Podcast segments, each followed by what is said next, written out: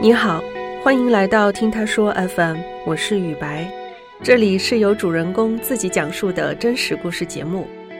一阵秋风带来冷空气，这个夏天结束了，而今年的音乐综艺节目《乐队的夏天》也结束了。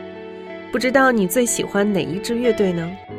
本期故事我们采访了 Rustic，这支由主唱、吉他手李岩。贝斯手大鹏和鼓手李凡组成的摇滚乐队，曾经在全球乐队大赛上一举拿下第一名。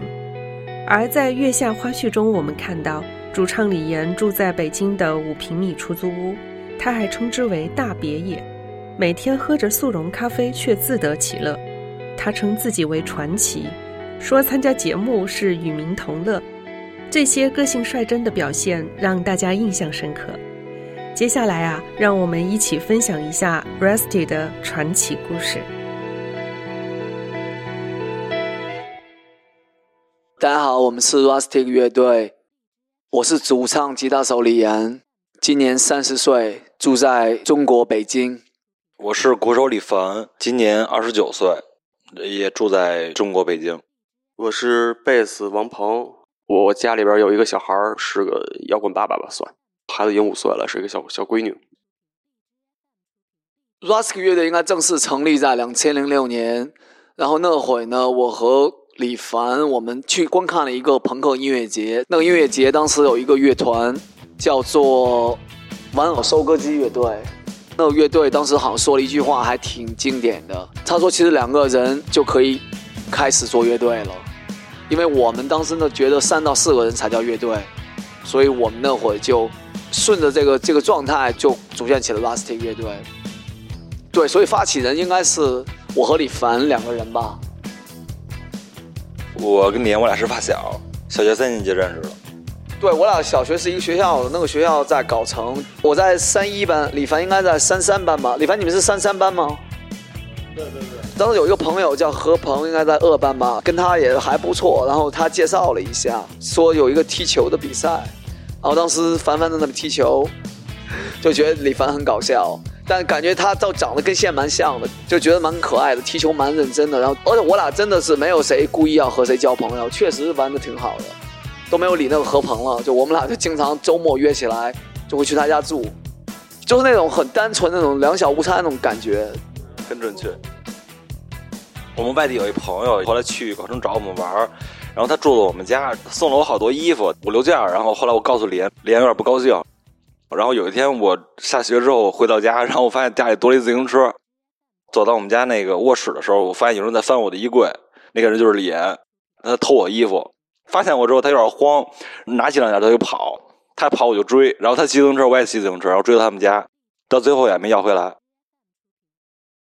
初中的时候，我们两个学校就是一堵墙。我是那个八中，他们那是一中，好像。然后就是有时候会翻墙一块踢球。听说他那会就是和一帮痞子在一起。我们的生活在小时候很朴实那种，觉得这个名字对于我们的每个人的气质好像还挺搭的。当时是李岩想的这个名字，我们就一拍即合了。这个契机这个东西，其实。是我们从小时候，我开始先学的吉他。我学完吉他，然后介绍李岩学吉他，他弹的比我好，我就开始自己开始学打鼓，开始 copy 一些国内的还有国外的一些乐队的音乐。上小学好像，因为李岩的一个朋友给我们听到一些国外的一些打鼓磁带，我们还挺喜欢的，就是是时候该可以玩一个乐队了。就这样，我们就组建了一个早期的 Rustic，那会儿还不叫 Rustic。李岩他从小时候就跟别人不一样，不一样的点包括。言语上的一些东西，还有一些肢体上的一些动作，可能是我比较正常吧。怪的人就可能会产生一个化学反应，在一块做音乐，那个化化学反应会更明显一点。嗯，我觉得是这样。早年间我不太在意，后来我在意过一段时间。后来我觉得我在意的时候，我错了。他在我眼里是一个艺术家，这样的人到现在我也没有认识到第二个。这个人很可贵的。我很希望我有个这样的朋友，而且是一个发小，我俩认识二十多年，我爱他，我我会一直支持他。那会儿的时候，其实我那种怪不是自己可以感觉得到的，但是我是可以从同学那个身上是可以感觉得到的。就是因为我去找同学嘛，跟我和李凡这种关系差不多的，肯定也有几个这样的同学。就是那个我去他们院找他的时候，就好像他告诉我我不能在楼下让他妈看到我，哎，就好像是可以叫他两下，但是就要藏到那个楼洞里面，告诉过他们的孩子不要他们的孩子离我太近。然后呢，我就找同学玩，都会有一丁点的不是那么的直接，好像就需要一点小小的那个庇护。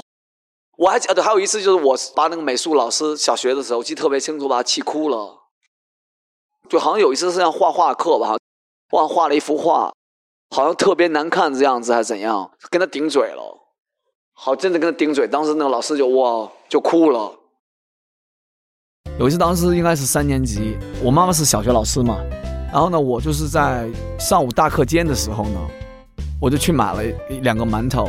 然后回来之后，可能上数学课，回到班里面那个开始上课，但是我就好像在班里吃馒头，因为它很甜很香。那数学老师在讲课，我就咬了几口，然后就就大声把我叫起来，就好像说你不要以为你妈妈是咱们学校的老师，你就可以这么放肆。当时其实我很简单啊，我只是觉得那一刻我可能就吃馒头是为了自己，我不是有象征性的在搞什么事情，对吧？我就觉得馒头还挺热的，我赶紧吃吧。我妈就知道这事情之后，就让我换学校上了。还有一次，就我为了学，为了学音乐，和家里边做了一个特别强大的一个对抗。我弹吉他弹疯了嘛，家里以为，我就尤其弹吉他开始，所有人就更不喜欢我了。就我一开始弹吉他，那个家长、同学和老师直接就开轰了。这个对抗我要做起来了，就他们老说一些那个东西，我都烦了，你知道，我就自己扇自己，扇他妈半分钟再说了。但是我那种扇嘛，虽然就很响也很疼哎的，但没有说那种真正就是致命的没有啊，我也不会的。不，其实就你不被任何人理解，没有办法了。外面不让你去，那你只能在家里待着。那操，好了，我自己打自己喽。但是我打破之后，我爸我爸骑摩托车送我去医院了。但是那一次就一个是特别好的一个转折点出现了，爸妈觉得那孩子学音乐吧，给孩子都逼疯了，对不对？孩子就想弹弹玩玩音乐，咱们家里条件虽然一般。但是也不至于特别惨，不然家里没有玩音乐的，那你先试试哦。然后家里边就给我让我学黑管。我叛逆的时候也有，但是我会以一个正面的一个思路去跟他沟通这件事儿。我为什么要跟他玩？我为什么要跟他成为好伙伴？是有原因的。你理解就理解，不理解那就我也没有办法。但是我就要玩嘛。叛逆的那种，我觉得是跟家长是是沟通不了的。所以我就是从小到大，包括玩一队，从头到尾就一直是一个积极的一个方面在跟他们沟通。他是我家长，他肯定会理解我嘛。我们去英国比赛拿冠军那一年就不用沟通了，他们明白一切了。那个点也也触碰到他们，觉得他们的儿子没有在胡闹，好像是在做一件正经事儿，没有大摩擦。我妈就是还挺还挺前卫的，他们这些想法还挺开的。就就是他们会一直支持我，就是但是但是他们会把一些负面的一些未来，他们会告诉我，我能接受，我就继你就继续去干。当时是那个 Rustic，其实已经在北京的第二十二风云的传奇的那个俱乐部，因为那老板是一个美国人，他是那个北大的金融教授。这有一次 Rustic 乐队呢，无意中在那里参加了一个学生之夜的演出，是一个礼拜三。当时 Rustic 演了，还有那牙龈出血乐队，我当时帮那个乐队弹吉他。牙龈出血的乐队说那个是一个那个，就那个乐队主唱就告诉我呢，他说有一个老外特别喜欢你。我说哦哇，因为我听到一个老外一直在鼓掌，耶耶的那种状态。然后下来之后，那老外就过来跟我说话，你会说英语吗？我说我会。他说你跟我上楼一趟吧。我说好。然后我们就上那个第二十个二层的那个办公室里面。他说我要做你们乐队的经纪人。他说你们乐队可以非常厉害。他问我多，他说你多大了？我说我十八岁。他说我，他说你这么小。他说你可以成为那个国际知名的 rock star，感觉跟拍戏似的。后来我才知道，那是第二社的老板 Michael Pettis。然后就是在那里慢慢活跃起来。后来 Ricky 加入乐队进来，就更活跃在第二社。元旦啊，哇，现场就是三四百人挤成挤的那个，就水泄不通那个。完了之后呢，有一个朋友歌迷。他叫 Peter，然后他就第二天给我给我发邮件嘛，他有个比赛，他说他是北京赛区的那个十个评委之一，你去报名吧。他告诉我一个地址，还告诉我一个电话或怎样。我然后第二天我联系到了那个比赛，我自己就先去了，我就拿到他们那个单子了，上面写的哇，就是决赛在英国，我们就去那个愚公移山参加了初赛和决赛，跟愚公移山比的话，结果就两次都胜出了，在在愚公移山，然后去香港也是第一次坐飞机。所以那个大赛给了我们很多新的体验，拿到决赛冠军，其实加起来应该就不到八个月吧，所以还是蛮刺激的。但是没有觉得那个还是亚文化的状态呀，一点都没有觉得那个是主流文化。就这些事都干完之后，还是跟吃原来吃一样的饭。第一个电话就打到国内了，我当时给我爸打过去了，我说我们获奖，我第马上第一时间告诉家人了，他们也挺高兴的。就是后来一看，这个英国获奖了，回来之后也也没有特别大变化，因为他们觉得这不是什么大比赛吧。他们从我们回来之后，那个那个知名度上面可以看出来，他们也不懂摇滚乐，还是那句话，就是没有就是那种像月下这样给我完全的 respect。然后当时质疑声也超强，哎，就国内质疑声很大，说那个他们为什么获奖？然后 Ricky 也说我们获奖不好，获奖其实对乐队发展不好。李凡也说，好多人说你特想红。我就开始我怀疑了。第一天玩乐队一直到现在，结果我影响到了，是好是坏我都会接受，但是我要玩儿。我们发生过很多次，因为音乐理念不太一样，产生了一种分歧。最厉害的一次，当时 Ricky 还在的时候，然后我记得好像是录一个吉他 solo 还是录一个贝斯 solo 的时候，然后他们两个彼此会觉得你这样弹的不好，你觉得你应该这样弹。我现在就这么谈，我就想这么谈，但你不同意，我就想这么谈，然后这两个人就越来越激化这个矛盾，然后就当时就打起来了。当天就是这个录音就结束了，可能我记得好像是 Ricky 先动的手吧，好像。这个录音那天我们也公司也是也是公司出的钱，实在这个录音没法往下继续了，当天就散了。就是我们的做音乐的想法不太统一，他想做那样的，我想做这样的，然后产生了一些分歧。我们觉着可能是时候可以稍微搁置一下这个彼此的空间，做一下自己的东西，看有一天能不能明白。如果能明白过来，还继续做；如果没有想明白的话，那就这么着吧。那个去美国说这个乐团在一三年就去美国进行了一个特别小规模的一个演出，在那个德州，我对美国有了一个小小的了解。后来又去纽约待了一个礼拜多。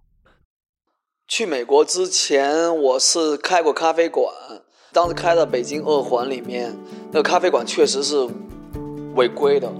当时就是大家都会在胡同里面，就是开那种可能没有营业执照的店。但其实后来发现我那也不算营业，因为我那只是有一个门在胡同口，大家都来那里有钢琴。我正好那两年弹钢琴蛮疯的，然后可以玩那个两四指连弹那种。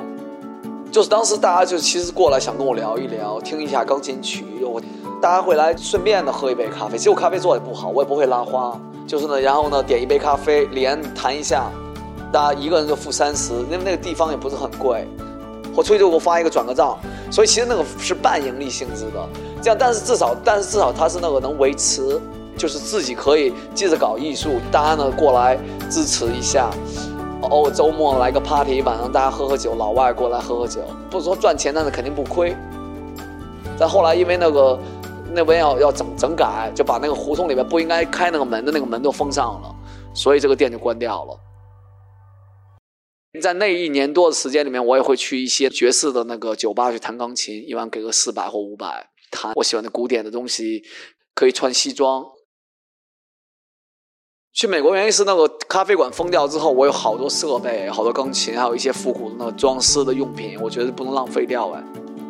就我就觉得想玩那个 studio，就那然后我就在北京六环外租了一个两层三百三四百平那种，但就是四五千可能就可以租下来，因为真的够远哎，就是周边什么都没有那种，那个可能就也想卖那个音乐教育的产品吧，就说那个教吉他那个可能想出一个软件或出一个视频一套，可能卖十块，那我要卖一千份的话，不就一百万吗？我想通过一年时间挣一百万，我觉得这是好很简单做得到，很简单，我说。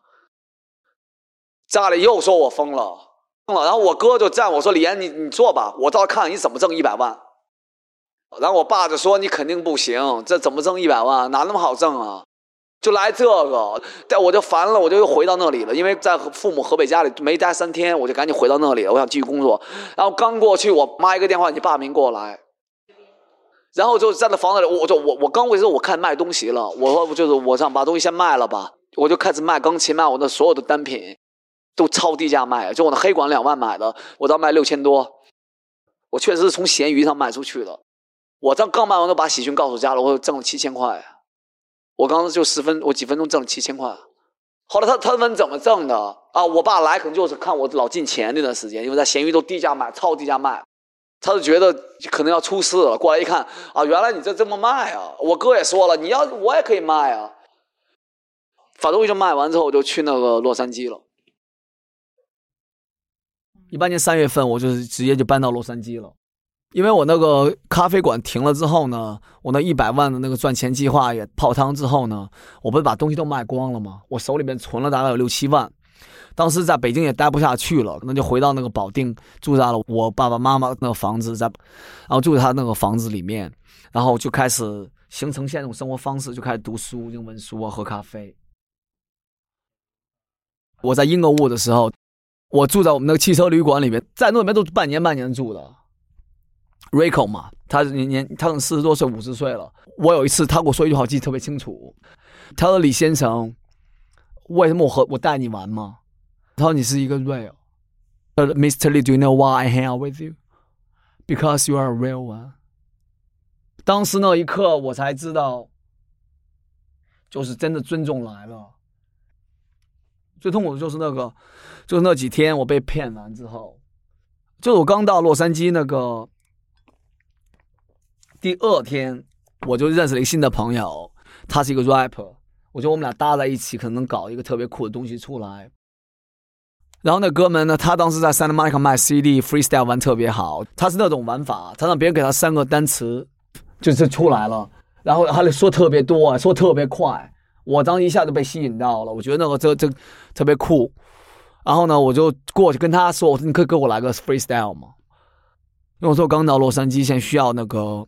这边的 homie 一下我就 vulnerable 了，vulnerable 就一下就把自己的弱弱点告诉别人了，因为我手里大概有七八万人民币，可能一万美金多，但是我不想做游客哎，我来到 Santa Monica，我就就那边全沙滩海滩，我就很舒服，但是我就是也很焦虑，因为我不想那个在这里做 traveler，说了我的情况，然后直接跟我就去旁边那个进去的一个咖啡馆，我们进去已经点杯咖啡。然后坐下来就想聊一下的情况嘛，他啪就把那手里美金全递给我了，我就数了一下，我说这二百美金，一百九十多美金，这是我半小时赚的，或或二十分钟赚的，我哇这么厉害，他说这样吧，他那个你今晚住哪呀？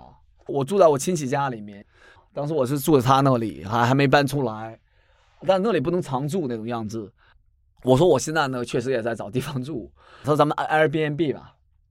当天晚上就一起那个住到了 Airbnb，因为我们住的地方挺大的。聊完之后直接就去 downtown 了，就他帮我买了一身衣服，叫 Patrick，后面就钱全花我的了。那我们一起拍了一条 MV，然后我们一去芝加哥之后，他把东西偷光了。然后后面我们就大概两周时间在一起，钱都我出了，因为他只有那二百美金，check Airbnb 都用我的身份 check 的。然后我给他打电话，他说他在那个南部，他说在芝加哥南部处理一些事情，或者在哪里关机，他把我手机全全偷了，电脑。但是我蛮感谢他偷光我之后呢，当时在芝加哥认识一个女孩子，那女孩子呢带我去她奶奶家住了几天。我早上起来的时候，她来找我玩，不是他黑人芝加哥的，他刚到那个我们 Airbnb，我给他发地址，他来了，就真的就直接接应跟接力棒似的，就直接在我最惨的时候他出现了。其实我跟他就在探上认识的。哇，就那情况又特，哇，那七夕更细，他其实想跟我结婚呢，那女孩子当时，我这我差点跟他去结婚，我刚被结完之后，我俩就坐那个 Uber 直接去那个，我靠，直接去登记的地方了。然后他就晚上和我一块去那 party 了，回到那个 Airbnb 房间里，那个因为很大呀，那是就我们那个因为因为 Patrick 定的嘛，我跟他出去吃了个饭，然后那个晚上来家里玩，Patrick 回来了。对，就那 scammer，他半夜回来了，我和那个朋友也都在呢。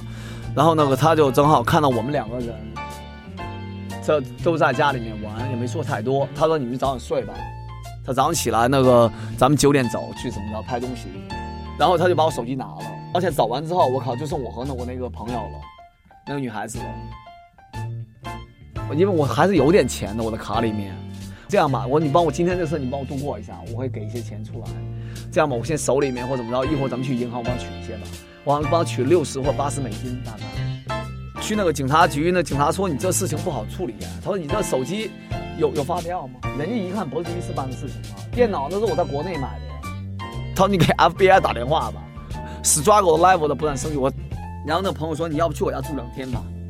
他说我奶奶蛮喜欢你的。然后到他奶奶家，我当住那卧室，还就有点像那五平米大别野。正好有个那那样的卧室腾出来，我可以住了大概三到四天。我们一块吃烤肉。然后我结婚时候是我那天晚上 party 的时候聊的，对，我们就聊就就把表都填了。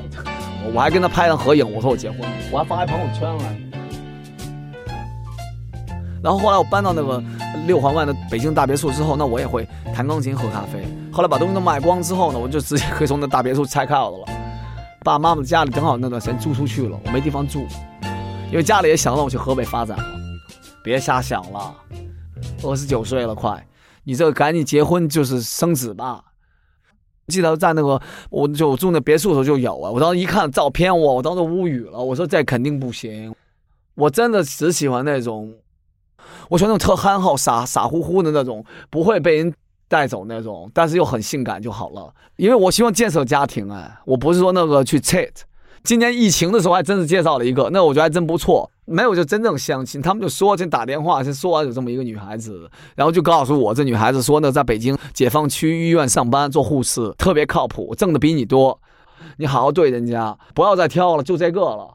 然后那个你跟女孩子好好聊聊吧，然后就跟我说聊了吗？我就跟他聊，我就说你吃饭了吗，在干什么？然后晚上睡觉前就会聊一下，因为那会疫情嘛。后来我把那女孩聊不高兴了，我想跟她说那个想吻你或怎么样，然后他直接就不，他说面都没见就这样吗？然后他就说那你这这不太靠谱吧？我说那我还真就不太靠谱，是不是？然后最后后来他就不怎么理我了。他去美国的时候，我们已经断开联系有。三年，然后我一直在跟其他乐队有一在在合作，跟他也没有保持联系，因为我们中间断了，我们微信互删删了，大概得有四年。他之前找过我一次玩乐队，然后我拒绝了，然后他可能把我给删了吧。他删他删了好多人，后来是因为 Ricky 和他觉着 r a t i 该重组了，然后我们一块约着吃顿饭，然后我们就保持联系，又又回到原来那样了。你没有尴尬，因为毕竟我们是发小嘛。有很多一些小时候那种感情基础还是在的，这是肯定的。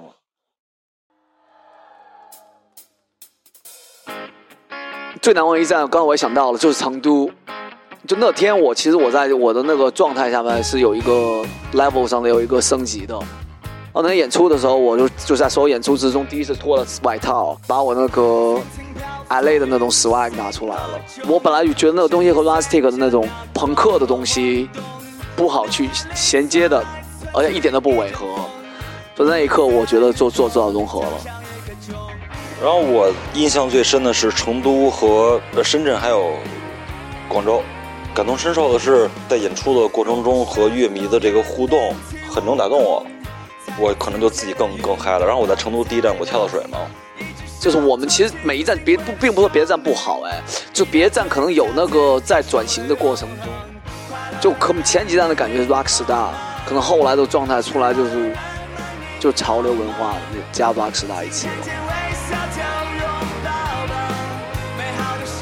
就去年冬天的时候就尝试的新歌的编排，然后新歌现在有几首，然后还不错，应该很棒吧。然后新歌新的专辑的状态应该还是那种朋克，但是我们要做这个朋克可能会真的是更加的那 international 一点了。美国流行朋克的东西多一些了，因为之前可能就这一张比较英式那种，但下一张可能更多东西。我是希望我我们这一张可以更加的 chill 一点，美美式一点，大家就也觉得 OK。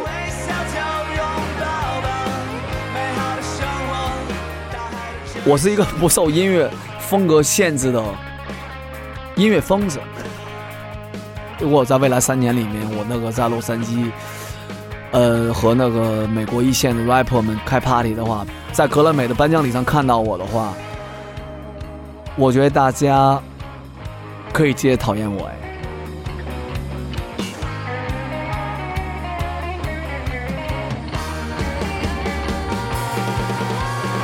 你现在正在收听的是真人故事节目《听他说 FM》，我是主播雨白。如果你想分享你的故事，或是倾诉你的困惑。请跟我们联系。愿你的每个心声都有人倾听，每个故事都有回音。